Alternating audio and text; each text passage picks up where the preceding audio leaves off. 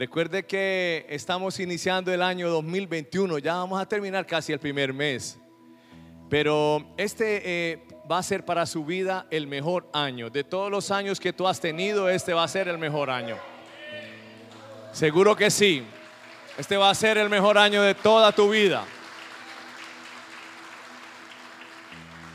Es el Señor el que ha dicho eso en su palabra y tenemos que creerlo y caminar en base a lo que Él ha dicho en su palabra. Créelo.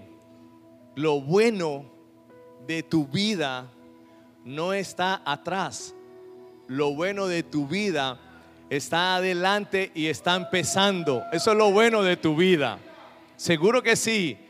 Algunos dicen, ay, cómo añoro la Venezuela de los 90.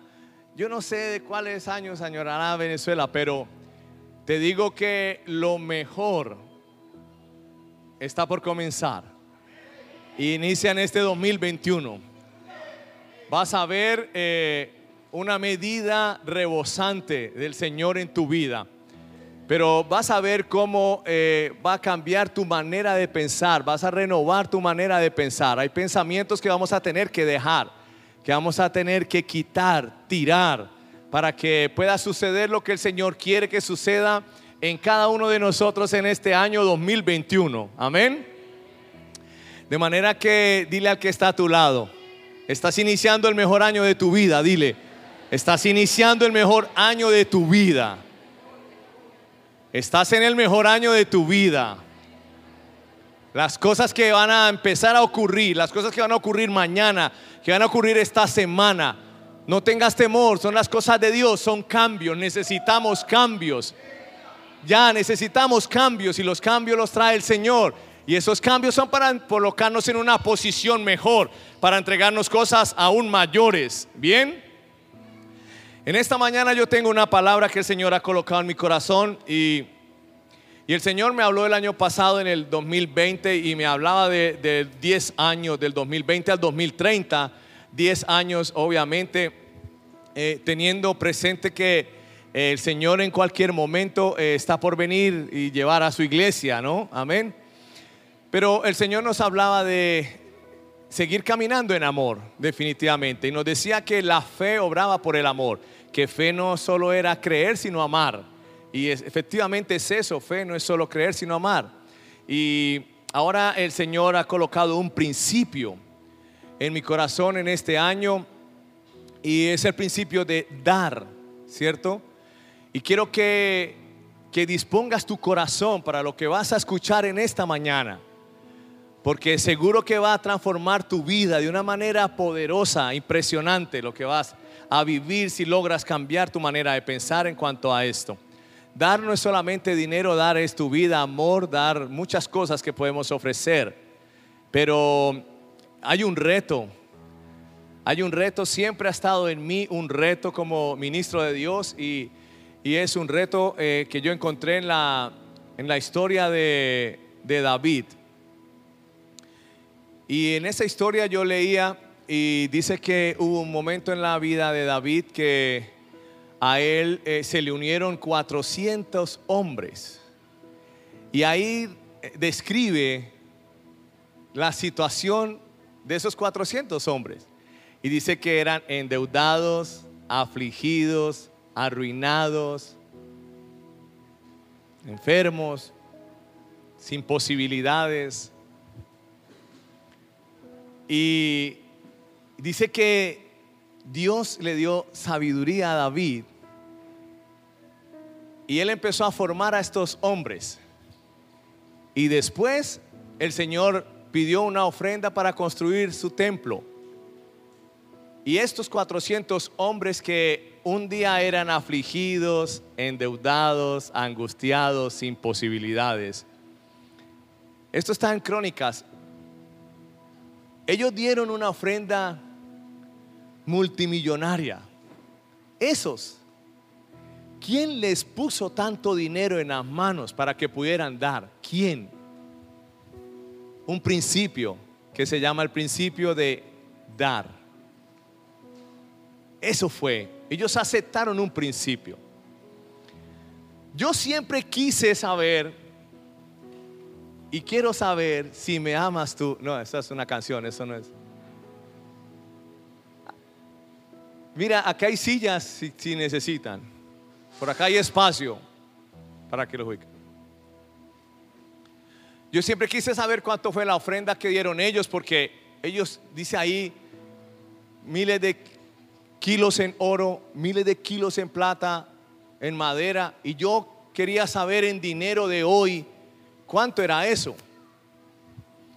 Y esta semana que yo estuve estudiando, yo pude encontrar que alguien se puso en esa tarea de calcular en la moneda de hoy cuánto costó la ofrenda que dieron esos 400 hombres para el templo después de estar como arruinados, endeudados, afligidos, angustiados, enfermos, sin posibilidades. Dice que ellos dieron 2.5 billones de dólares. Es una cosa loca que, ni siquiera hoy hay empresarios que son capaces de dar eso en el mundo. 2.5 billones de dólares dieron ellos. Es una cosa impresionante. ¿Qué hizo eso? Un principio. ¿Cuál principio? El principio de dar. Así como a usted en su casa le enseñaron el principio de no robar, ¿cierto? A todos nos enseñaron y si llegábamos con algo eh, de, la escuela que no era de nosotros de una vez, nos daban juguete y nos tocaba devolverlo porque nos enseñaban no puedes robar. Y fueron principios y así nos educamos varios. Esto es un principio que en muy pocos hogares nos enseñan. Porque si nos hubiesen enseñado a dar desde niño, pues nosotros hoy sería para nosotros muy fácil. Pero ahora el Señor lo está haciendo en su palabra. Y yo quiero como traer a colación algo bien interesante. Hoy vamos a hablar de Lucas 6, 38 y, y ahí habla de una medida. Medida es como para nosotros y para Venezuela, creo yo que un kilo de algo, arroz, azúcar, un kilo, la medida de un kilo es mil gramos. Si es así, para ustedes también es mil, ¿cierto? Mil gramos. Esa es la medida. Si tú dices me das un kilo, te dan mil gramos. La medida es mil gramos. Entonces, la Biblia habla de una medida buena y la medida buena sería pues, pues mil gramos. Que si tú pides pagas por, por un kilo, pues te dan mil gramos, sería buena. Apretada sería que aprietan un poquito la bolsa para que le quepa más de mil. Entonces mil cien gramos sería una medida apretada. Pero con mil tú vas bien porque pagaste por mil o diste mil y recibes mil gramos. Apretada que aprietan la bolsita para que le quepa más o empujan hacia abajo el azúcar o el frijol un poquito para que le quepa más, 1100, apretada. Es como tú la quieras, remecida. Entonces remecida es que coge el bulto o coge la bolsita y la mueve tantico para que qué? Para sacarlo para que le quepa más. Para que le quepa más. Eso es otra medida, ¿o no? Una medida buena, una medida apretada, una medida remecida, le cabe más, y una medida rebosante. Rebosante es que ya, ya usted apretó, ya usted sacudió para que le quepa más, y ya la bolsa no le cabe más. Entonces ahora se riega. Es una medida que rebosante. Pues yo quiero contarles algo. Yo tenía una medida en mi vida. Nosotros llegamos acá a Cúcuta hace, en, abril, perdón, cumplimos, en este abril, cumplimos 16 años de haber llegado a, a Cúcuta a vivir. Nosotros estábamos en Bogotá cuando el Señor nos trajo a Cúcuta. hace 16 años. Y cuando yo llegué a Cúcuta, yo vine a vender zapato, ¿cierto? Alguien acá en Cúcuta me dio calzado para vender y yo, pues mi oficio era vender calzado. Eh, y entonces en algún punto, recién llegué, yo saqué una visa cuando eso se llamaba visa de negocios y yo saqué una visa para viajar a Venezuela a vender zapato a Venezuela. ¿Listo? Definitivamente yo estaba conectado con Venezuela. Yo fui a vender zapatos, pero, pero pues era solo como por conocer esa, esa bella nación, pero ya ahora mira todo lo que Dios ha hecho después de 16 años, pero yo, yo, no, yo, para ese momento yo no sabía, la verdad yo no sabía. Entonces yo me fui a vender zapatos a, a Venezuela y yo tenía acá una medida como colombiano. Muchos colombianos la tienen, pero voy a hablar de mí, no de los demás colombianos. Nosotros acá en Colombia tenemos una medida y es que nosotros queremos comprar esto y empezamos. ¿Cuánto vale? Mil. Déjemela en 800. Déjemela en 700. No, pero qué tal que no sé qué, es que vale 800, pero déjemela en 600. Y yo tenía esa medida. Yo tenía esa medida. Yo. Entonces yo regateaba por todo y eso hasta que si me la podían regalar, regálemela. Era una medida. No, en serio. Y eso no es bueno. Así no se prospera. Y después si me puede fiar la mitad y le pago en un mes la otra mitad. O sea, una cosa, una medida terrible. Seguro. Entonces yo tenía una medida y yo me voy a vender zapato a Venezuela. Yo estuve vendiendo zapatos en Caracas, en Los Teques, yo estuve en Valencia, en Maracaibo, estuve en San Félix, estuve en Puerto Ordaz, estuve en El Tigre. ¿Alguien es de por allá de todo eso? ¿Alguno? Bueno, yo estuve por allá. Y cuando yo llego, mire, aquí es donde voy. Porque la gran mayoría de los que estamos acá son venezolanos una medida. Este colombiano, déjemelo en 500, déjemelo en 400, regálemelo. Una medida. Yo llego a Venezuela a ofrecer los zapatos y yo me doy cuenta que allá tenían otra medida. Allá no eran tan líchigos como yo. Allá no era, déjemelo en 500, 400, regálemelo. No, allá esto vale mil, mil. Y yo me encuentro que allá hay otra medida, una mejor medida que la mía. Seguro. Yo veo que en Venezuela había otra medida.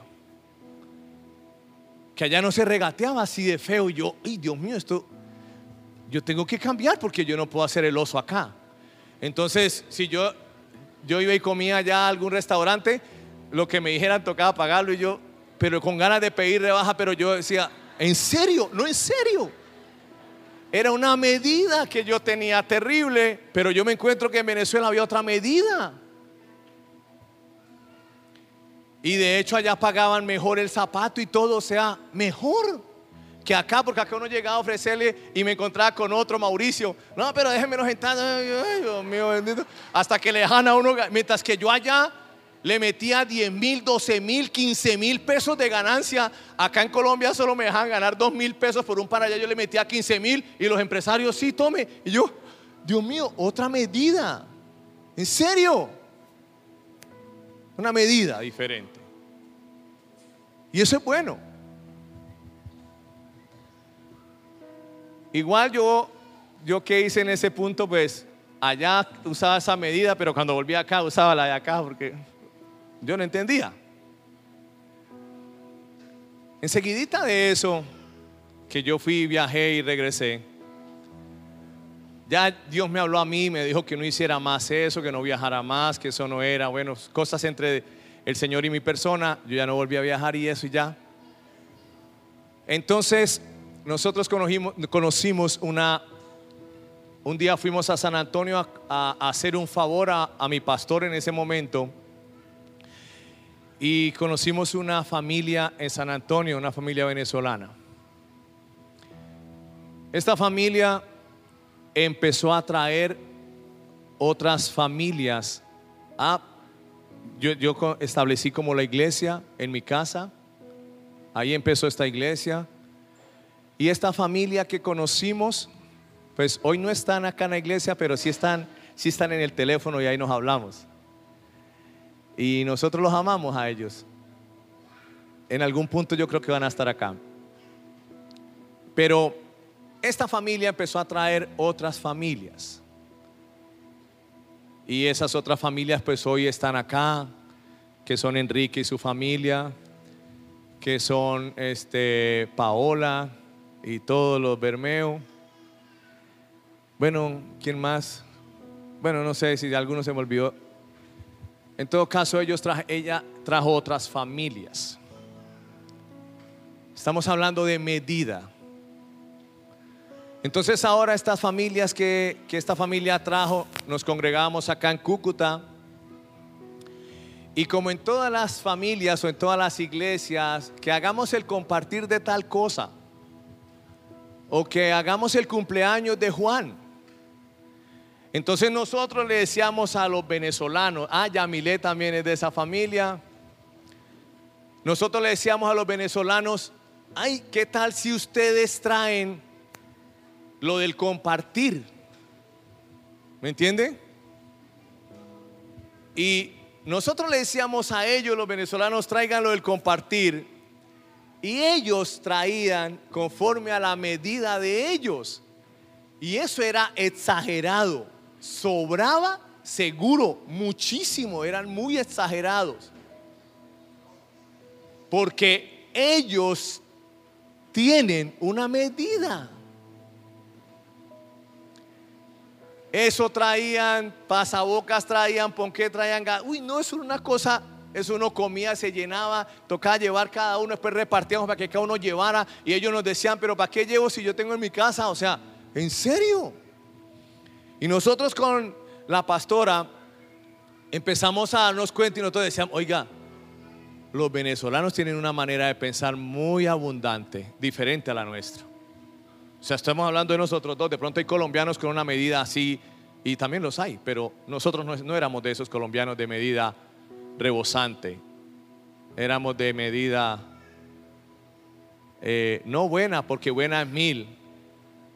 Hay algunos negociantes que dice un kilo de azúcar y lo que le venden a ustedes 800 gramos de azúcar.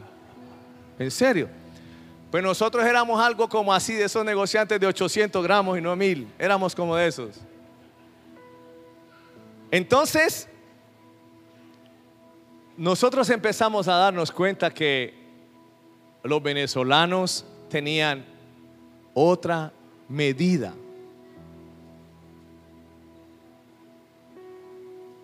Es una medida que le dio el Señor a ustedes. Y usted puede pensar ahorita, pastor, yo ya no la tengo porque es que pues Maduro se tiró todo. No, no. Si usted ahorita no tiene esa medida fue porque usted decidió tirarse todo. No fue Maduro. Maduro no vino a decirle a usted, oiga, cambie la medida. No. ¿Seguro? Es uno el que decide o no. Es uno el que decide. Pero pastor, la economía se bajó porque usted tenía una medida incorrecta, por eso se le fue bajando la medida. Pero no fue Maduro. Y no es que yo ahora pues hable bien de Maduro y eso, no, pero pero es en serio. Entonces lo que yo quiero en esta mañana hablarles a ustedes es de eso, Lucas 6:38. Este tipo de enseñanzas, yo sé que hay algunos de ustedes ahí sentados que me aman, pero este tipo de enseñanza les va a molestar. Qué pereza que nos hablen de plata. Yo sé que a algunos de ustedes les va a molestar. Porque a mí me molestó cuando tenía una medida mala y aparte de eso, pues no quería prosperar, entonces me molestaba que me hablaran. Yo sé que el énfasis del Evangelio no es el dinero. Yo lo sé. El énfasis del Evangelio es la salvación. Yo lo sé. Pero sin dinero es difícil hacer más salvos en esta tierra. Con dinero es más fácil. Entonces, quiero que usted sea sensible y logre entender lo que el Señor quiere hacer con tu vida. Teniendo una base que los venezolanos tienen una buena medida.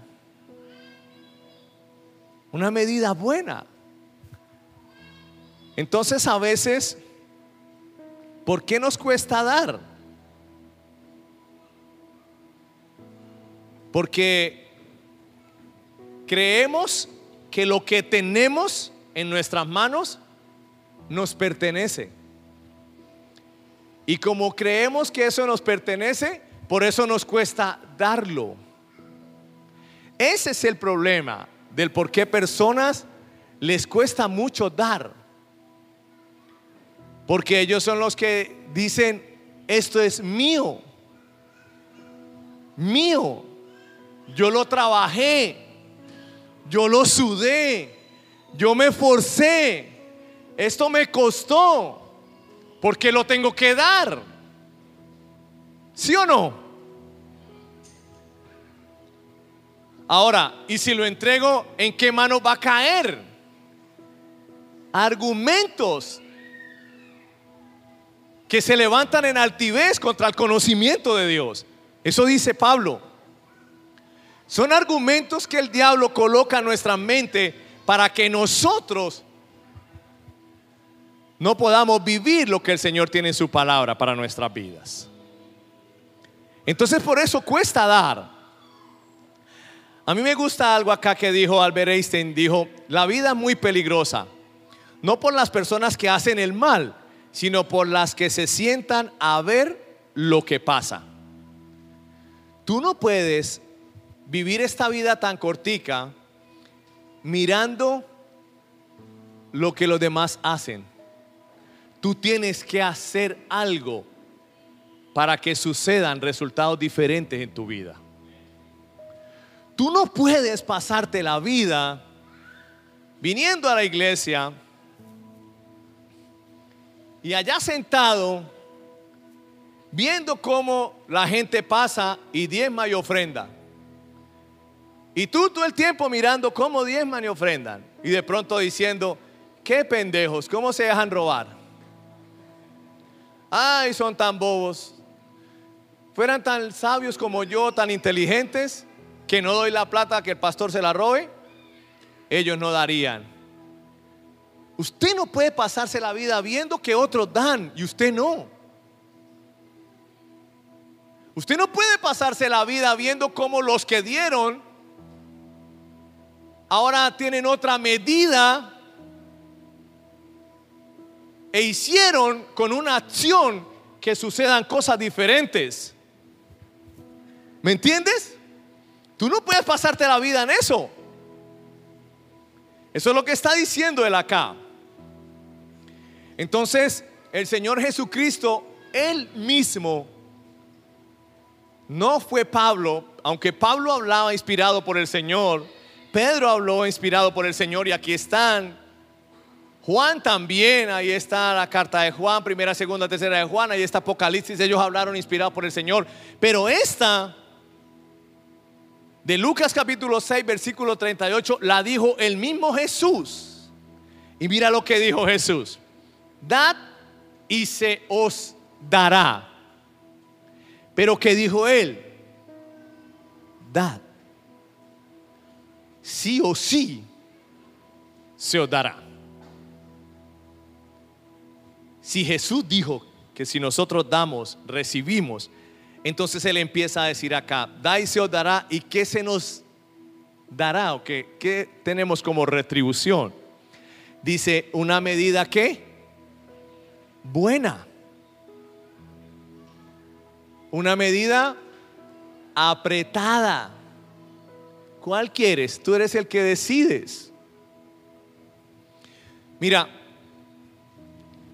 yo llevo mucho tiempo relacionándome con los venezolanos y con pastores venezolanos.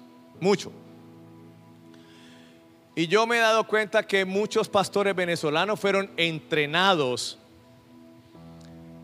en que tienen que vivir prácticamente pobres, sin dinero, para ser buenos pastores y siervos de Jesucristo.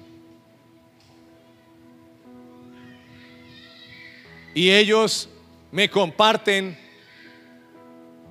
que un verdadero siervo de Jesucristo anda pobre y que eso es humildad. Que los pastores que tienen carro y que los pastores que tienen otro tipo de, de manera de vestir o alguna cosa, esos no, esos son pastores del diablo.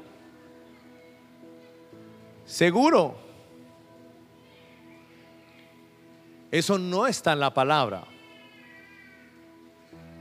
Lo que está en la palabra es que Jesús, el Rey de Reyes y Señor de Señores, se hizo pobre.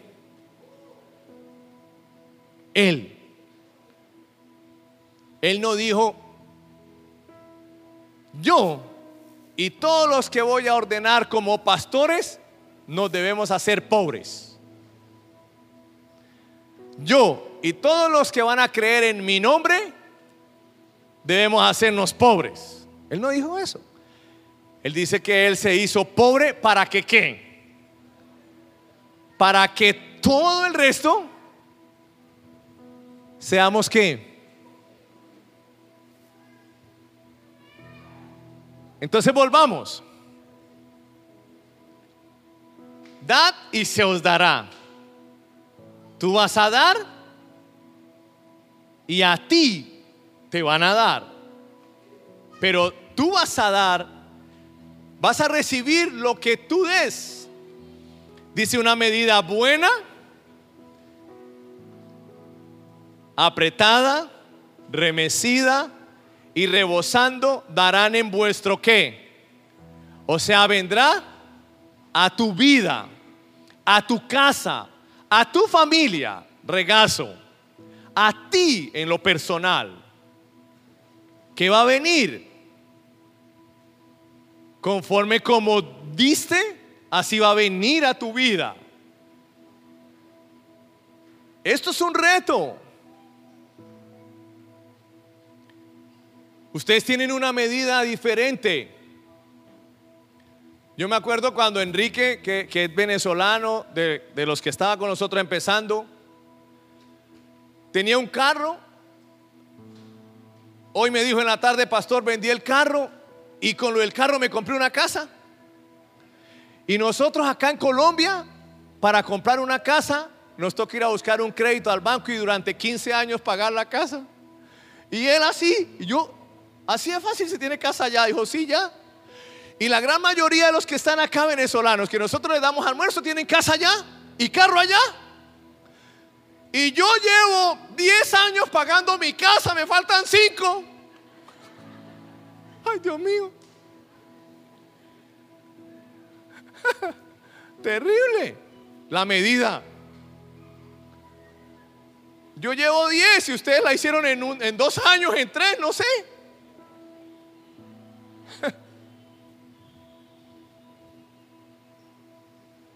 O sea, este tipo de prédica, yo creo que para los que fue diseñada para que lleguen a ser los más ricos del mundo es para los venezolanos, en serio. Porque es que tienen una medida muy buena. A nosotros los colombianos nos toca dele que dele con este tema.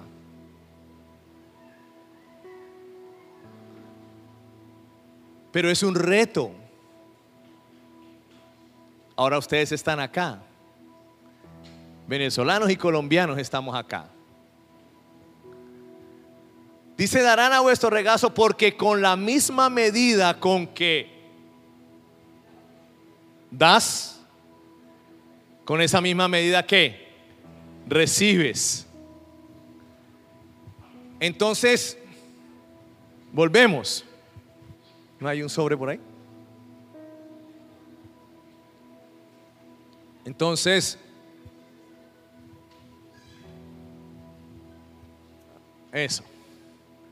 Vamos a hacerlo aquí como con este pan, creo yo. ¿Sí o no? Entonces, una medida buena. Entonces tú, tú decides, una medida buena. Esto sería una medida buena. ¿Sí o no? Listo, una medida buena. El pastor dice, levanten los ojos, vamos a orar. Señor, gracias por todos los que diezmaron y ofrendaron. y usted, uh, y ya. Y la da, una medida buena.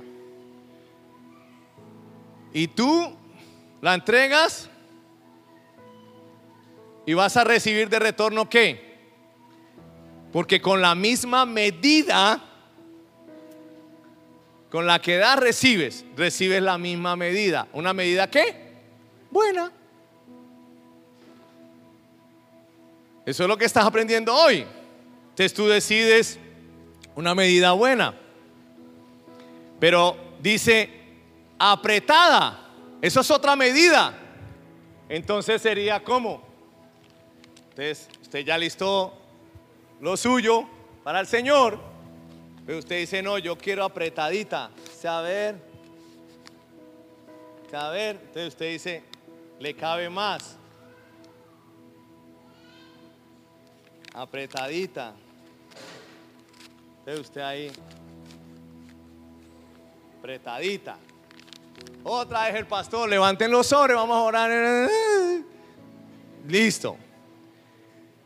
Entonces usted dio una medida que apretadita. Así como las mujeres, las mujeres cuando se están sintiendo un poquito gorditas, lo primero que hacen es que una faja. Y ella llega y, y uno la saluda, hola. Dios lo bendiga, pastor.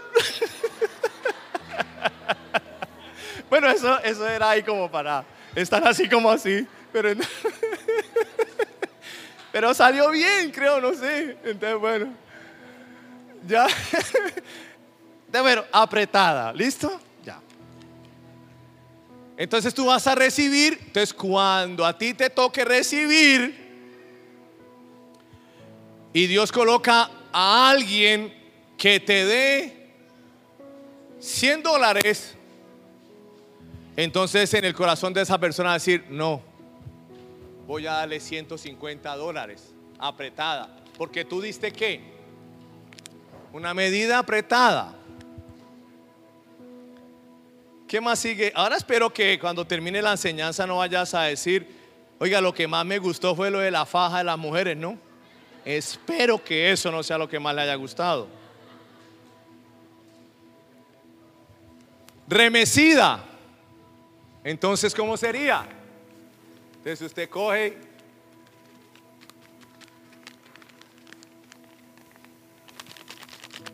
¿Cierto? Porque usted se enseñó a una medida que remecida. Entonces usted dice,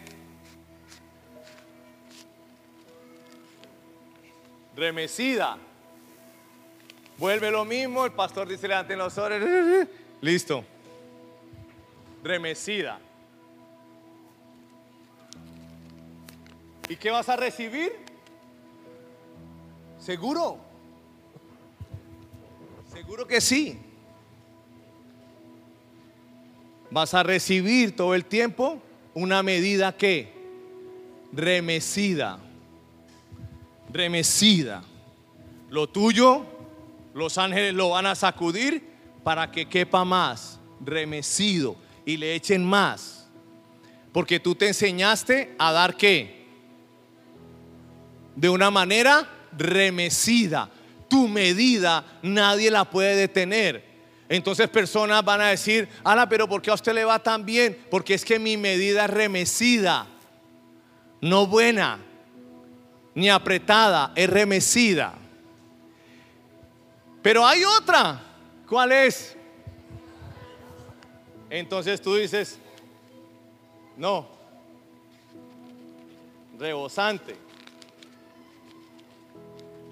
No, bueno, rebosante es así, creo. Ya no cabe. Entonces el pastor dice, vamos a dar los diezmos y las ofrendas de usted. Y cuando tú vas a recibir, o sea, esto es una medida que, mira, rebosante para el recipiente, rebosante. Pero Jesús dijo, con la medida con que medís, te van a volver a qué? A medir. Entonces cuando te toque recibir, tú vas a recibir qué? Una medida rebosante. ¿Están entendiendo esto?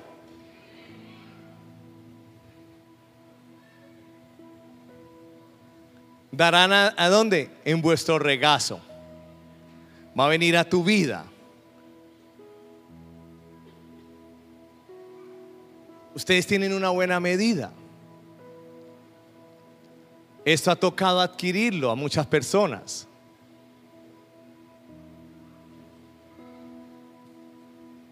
Siempre he creído, siempre he creído en el reto de fe que venezolanos que dejaron allá sus cosas y estuvieron en Colombia al momento de regresar puedan haber dejado acá en Colombia también propiedades. Yo siempre he creído en eso. Que cuando lleguen allá a Valencia, a la cuadra donde están, hey, ¿qué te hiciste, pana? No, yo me fui para Colombia estos seis años. ¿Y qué hiciste allá? Allá dejé un apartamento también. ¿Qué? ¿Qué? Sí, y una moto. ¿Qué? ¿Qué? Sí, en los seis años. ¿Y eso por qué? Porque un día me enseñaron sobre las medidas que habló Jesucristo. Y yo decidí dar con una medida rebosante. Y en Colombia lo que recibí fue una medida rebosante. En serio, yo siempre he creído en esto. Pero esto es cuestión de, de metanoia, que cambies tu manera de pensar.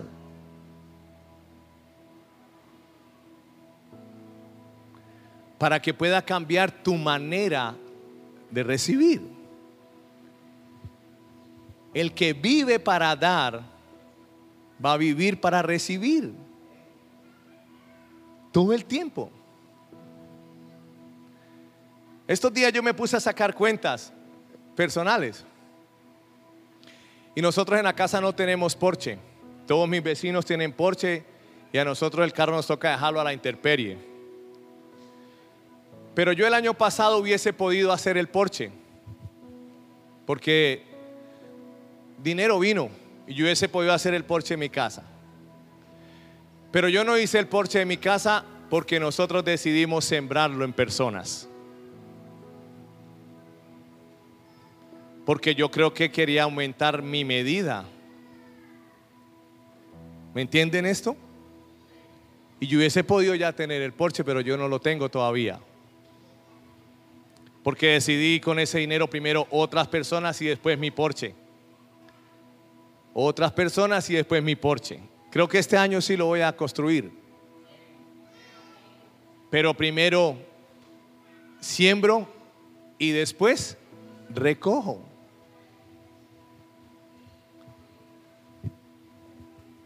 Entonces, dile al que está a tu lado, ¿Cuál es tu medida para este 2021?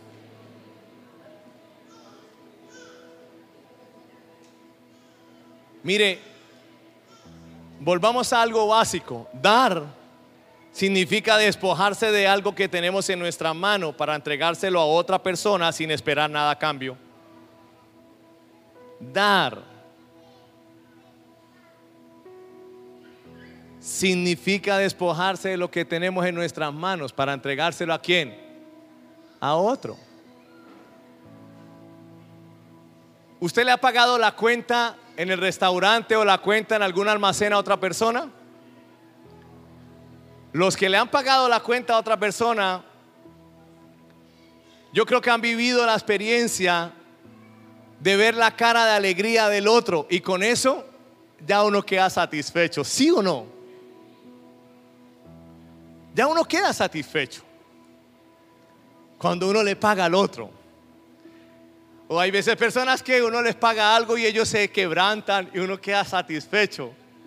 Uno queda feliz por verlos a ellos feliz. Entonces, dígale al que está a su lado, si vives para dar, vivirás para recibir. ¿Cierto?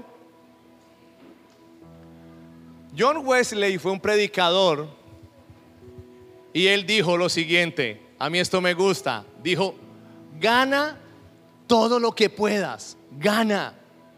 Todo el dinero que puedas, gánalo. Ahorra todo lo que puedas. Pero da y reparte todo lo que puedas. Siempre vas a tener mucho más. Porque este retorno del dinero siempre va a ser mucho más abundantemente. Amén.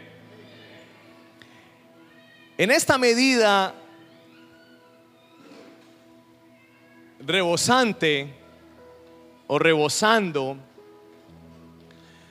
a mí me gusta algo que Pablo dijo en sus cartas. Muchas cosas dijo con respecto a esto. Y a los corintios él les dijo, el que siembra escasamente, escasamente recogerá. Pero el que da generosamente, generosamente qué? Va a recibir. Pero también en el Efesios capítulo 3 él dijo, él habló de, de Dios Padre y dice que Él es aquel que es poderoso Dice, para hacer todas las cosas, estaba hablando de una medida rebosante. Él es poderoso para hacer todas las cosas. Dice, mucho más abundantemente de lo que pedimos o entendemos. Él siempre nos da a nosotros mucho más abundantemente. Yo creo que yo llevaba mucho tiempo, yo creo que más de un año, sin hablar de finanzas. Yo hablo de, fe, yo hablo de sanidad, yo hablo de otras cosas, pero yo no hablo de finanzas.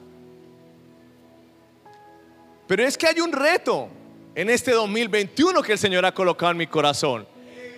Y hoy puedo hablarles a ustedes de finanzas con libertad. Porque lo que yo les estoy predicando, yo lo practico. Yo lo hago en mi vida. Soy sensible a cada cosa que el Señor me está diciendo. Y con respecto al dinero, tú tienes que ser sensible si quieres que Dios coloque más dinero en ti. Ahora tú te imaginas cuántas cosas podemos hacer. Yo me la paso con ustedes, con la gran mayoría de ustedes todos los días. ¿Y tienes hijos? Sí. ¿En dónde están? Allá con mi mamá se quedaron.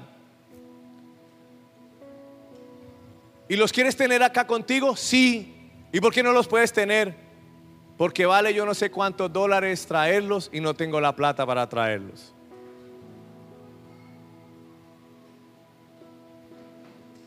¿Se necesita qué? Dinero. ¿O no? O con solo llamar y decir, yo soy cristiano, allá ya los van a subir en un autobús y se los traen gratis. Yo creo que no. ¿Me están entendiendo esto? Ahora les pregunto, ¿están bien donde viven? No, pastor, no tengo colchoneta. ¿Se necesita dinero para comprar una colchoneta o no?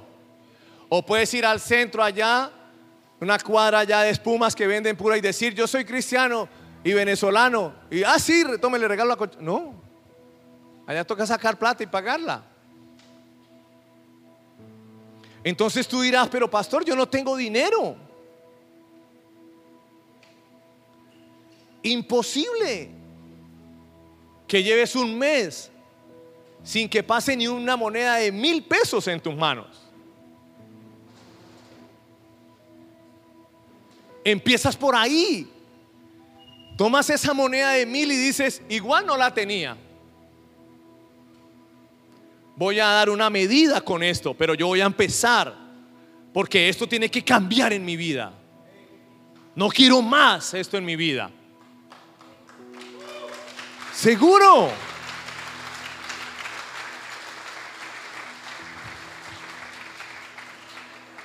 Tú eres el que decides, nadie va a cambiar. Mire, aquí nadie va a echar un diezmo y va a decir, Señor, Padre, este diezmo es por Heidi. O yo, escríbaselo allá en la contabilidad Heidi. No. Este diezmo es por Maybe, Señor. Nadie. Nada de eso.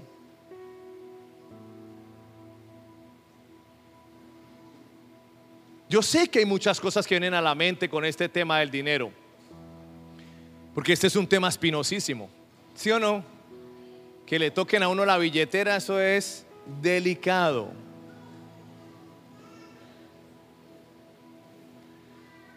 Pero ¿cuál problema hay de que le toquen la billetera si anda vaciada? Cuando está llena, sí, cuídela. Pero cuando está sin plata, ¿serio?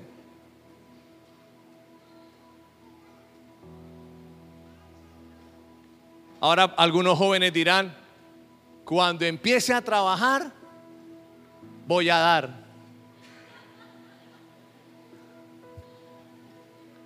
Cuando empiece a trabajar.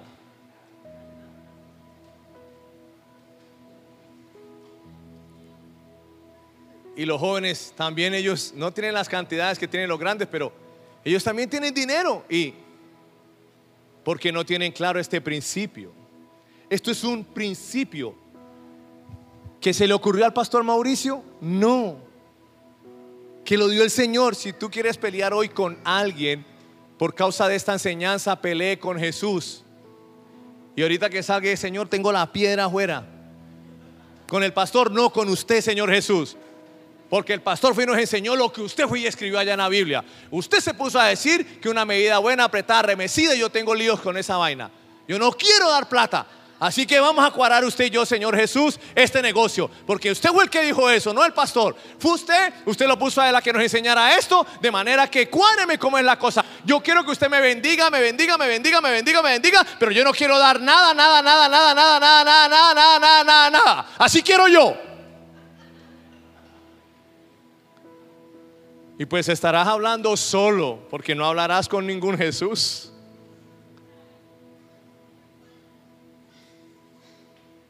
Seguro.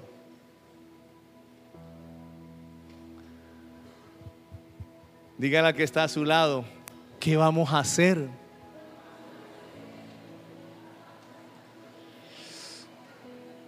Dígale ahí, dígale, ¿y ahora qué vamos a hacer? Uno se rasca en la cabeza, mire.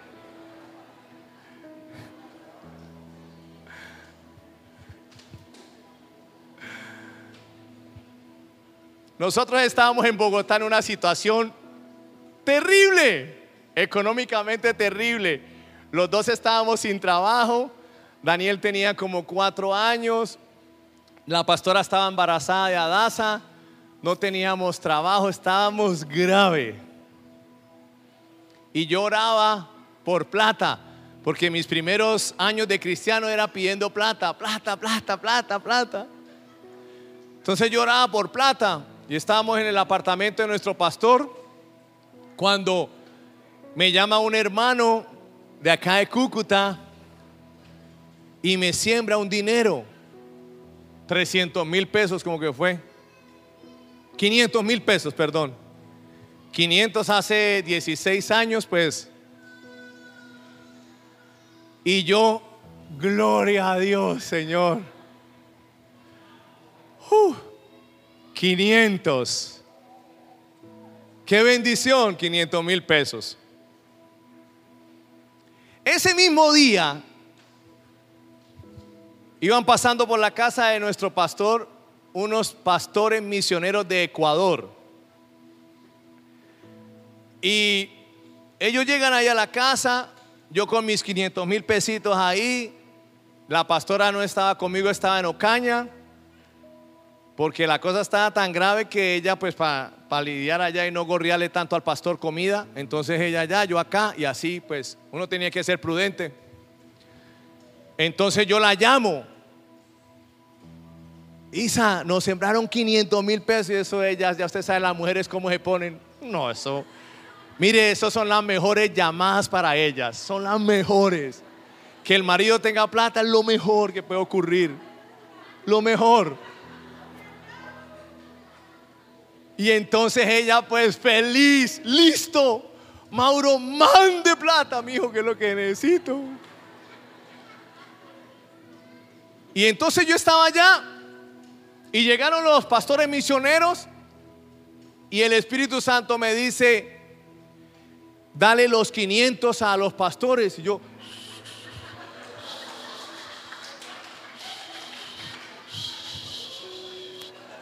diablo mentiroso, usted no me va a robar a mí, diablo. Yo esperando esta platica, como estamos de llevados, y eh, a robar, diablo, usted a mí no me va a robar, no me va a robar misioneros que Dios les dé por otro lado, a mí usted no me va a robar.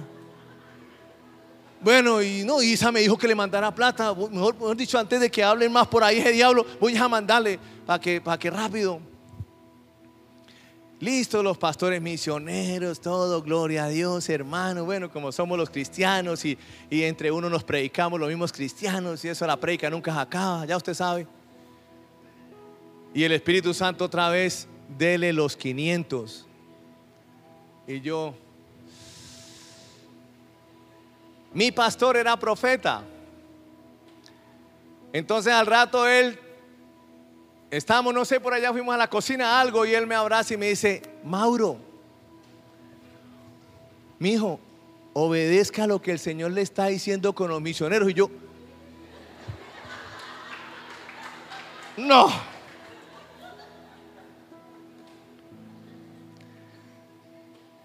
Entonces a mí me pasó como el cuento, manos arriba y... Yo saqué los 500, no con alegría, sino con tristeza y por necesidad. Aquí los 500 hermanos, mire, Dios me los bendiga.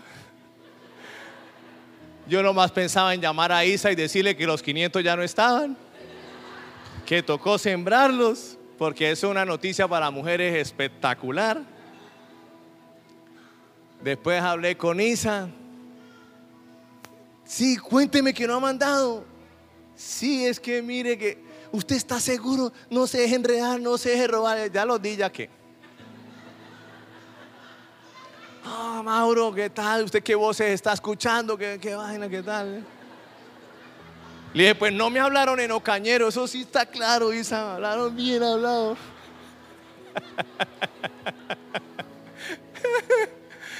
Ay Dios. En todo caso,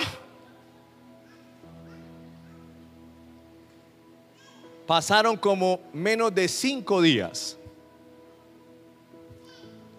y alguien me dio un millón de pesos. Y el Señor me dijo, eso sí es para ti. Le dije, Isa, este millón sí. Entonces yo necesitaba encontrar esa experiencia en la palabra. Yo necesitaba encontrarla. Hasta que yo la encontré en segunda de Corintios. Y dice que Él da semilla al que la siembra. Él le da una semilla, 500, al que la siembra, no al que se haga Él le va a dar para que usted la siembre. Si usted no la siembra, listo, Él vuelve y le da otra oportunidad. Y si usted no poco, Él le da otra oportunidad. Y así se la pasa a usted la vida. Porque Él es así. Por eso Él es Dios. Es más lindo. Él es maravilloso. Pero si usted entiende que Él dio la semilla para que la siembre, entonces usted se convierte en un recipiente en donde Él va a colocar todo el tiempo semillas y semillas más grandes para que usted esté dando. ¿Me está entendiendo esto? La semilla, ese versículo dice, Él da semilla al que siembra y pan al que come. Semilla es para usted sembrarla en otras personas. Y pan al que come, el pan si es para que usted coma. La semilla no se la coma. Este versículo de, de Lucas, capítulo 6, no está hablando de diezmos. Esto del que da y se os dará está hablando del 90% que nos queda a nosotros. Es decir, de la ofrenda. ¿Cierto? Dios mide nuestra obediencia con el diezmo, pero Él mide nuestra generosidad con la ofrenda. ¿Entendieron eso?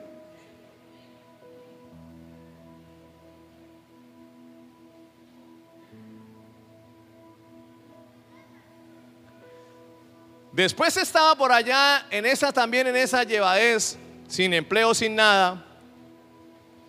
Y en la iglesia en donde nos congregamos en Bogotá, eso es cuando está la unción así, usted pone emocional y llora, usted pone a hacer eh, votos al Señor y se pone de todo. Entonces yo dije, Señor, dame trabajo, Señor, y yo te prometo que con el primer pago que me den, yo te doy el 70%. Listo. Yo llegué a Cúcuta, empecé a vender zapatos primero acá en Colombia y después de todo ese recorrido me gané un millón de pesos. Fui a liquidarlo el zapato con la persona que me dio el zapato. Ay, de hecho se congrega con nosotros hoy, pero hoy no vinieron. Él se congrega acá con nosotros, él no vino hoy. Él y su esposa y sus hijas. Y él me liquidó un millón de pesos. Y yo, Listo, un millón de pesos. Para hacer un montón de cosas, pues que usted está sin plata. Y el Espíritu Santo, tú dijiste que ibas a dar el 70%. Y yo, 70% de un millón son 100 mil pesos. Ah, sí, 100 mil pesos, sí. Las matemáticas ahí para engañar a Dios. Después dije yo, bueno, son 700 mil pesos, ¿será que doy este mes? Y en otra entrada de plata 350. Uno empieza como a querer cuadrar las cuentas del cielo y un poco de pendejadas. Y, ay Dios mío, cogí los 700 mil pesos y se los envié a mi pastor. Me quedé con 300.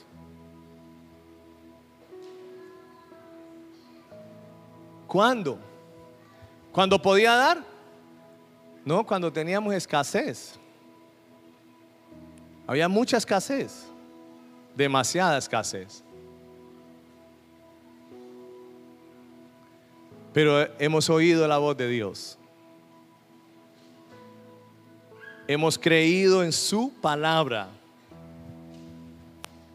Una medida buena, apretada, remecida, rebosante. En una oportunidad propusimos, y todavía tenemos eso en nuestro corazón, ayudar a que personas estudien. Entonces darles dinero para que estudien. Nosotros le dijimos al Señor que nos gustaría eso. Y nosotros hemos empezado a ayudar personas a que estudien. Porque lo que tú hables con el Señor, Él mismo te va a dar el dinero para que tú lo cumplas y Él sea glorificado. Amén. Es como tú lo quieras. Seguro. Dile al que está a tu lado. La palabra es Jesús. Y la palabra es real. Pero no solo es dar dinero, es dar amor, Y eso también me tocó a mí aprenderlo, porque la verdad que yo no, no era muy bueno para dar amor. Y eso yo lo he aprendido y he cambiado mi medida de amor hacia los demás, dar servicio Tú determinas qué medida de servicio le das a los demás. Si una medida buena en servicio para los demás o una medida apretada y le echas más servicio o una medida remecida y le echas más servicio al servicio, le echas más servicio para los demás o una medida rebosante que cuando alguien necesite de ti, tú lo haces de una manera extravagante. Amén. Porque con la misma medida, ten esto claro en tu vida, con la misma medida con que tú mides, te van a medir. Siempre el que gana es el que da. No gana el que recibe. El que da es el que gana. Porque Él aumentó su medida. Colócate en esa posición. Y son muchas las historias que yo les puedo contar con respecto a esto. Muchísimas. Pero muchísimas. De cómo las cosas han cambiado. ¿Y solo por qué? Por tener un principio, abrazar, guardar hacer, obedecer un principio que se llama el principio de dar. Que transforma todo en nuestras vidas. Es una medida que tenemos todo el tiempo esta iglesia ha podido ayudar a gente todo el tiempo. Cuando ustedes nos han visto que hemos parado, no ha sido por dinero, ha sido por otras cosas administrativas de cómo traer el dinero, no por dinero. Porque es muy difícil que esta iglesia pare en recibir dinero para dar dinero, es muy difícil. Porque nosotros hemos diseñado en esta iglesia una medida de dar. Y por eso es muy difícil que el diablo con todos sus demonios pueda detener la medida que esta iglesia tiene que recibir, porque hemos colocado esta iglesia en una medida rebosante. Seguro que sí.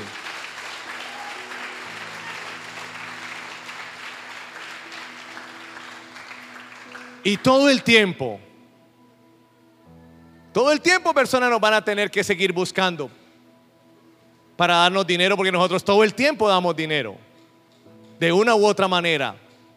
En comida, en medicina, en ropa, en... Bueno, aquí hemos sacado como más de 60 dientes a los venezolanos. Seguro. Aquí se ha hecho de todo. Porque determinamos una medida, ¿no? Ya no cabe, mira. Ya no cabe.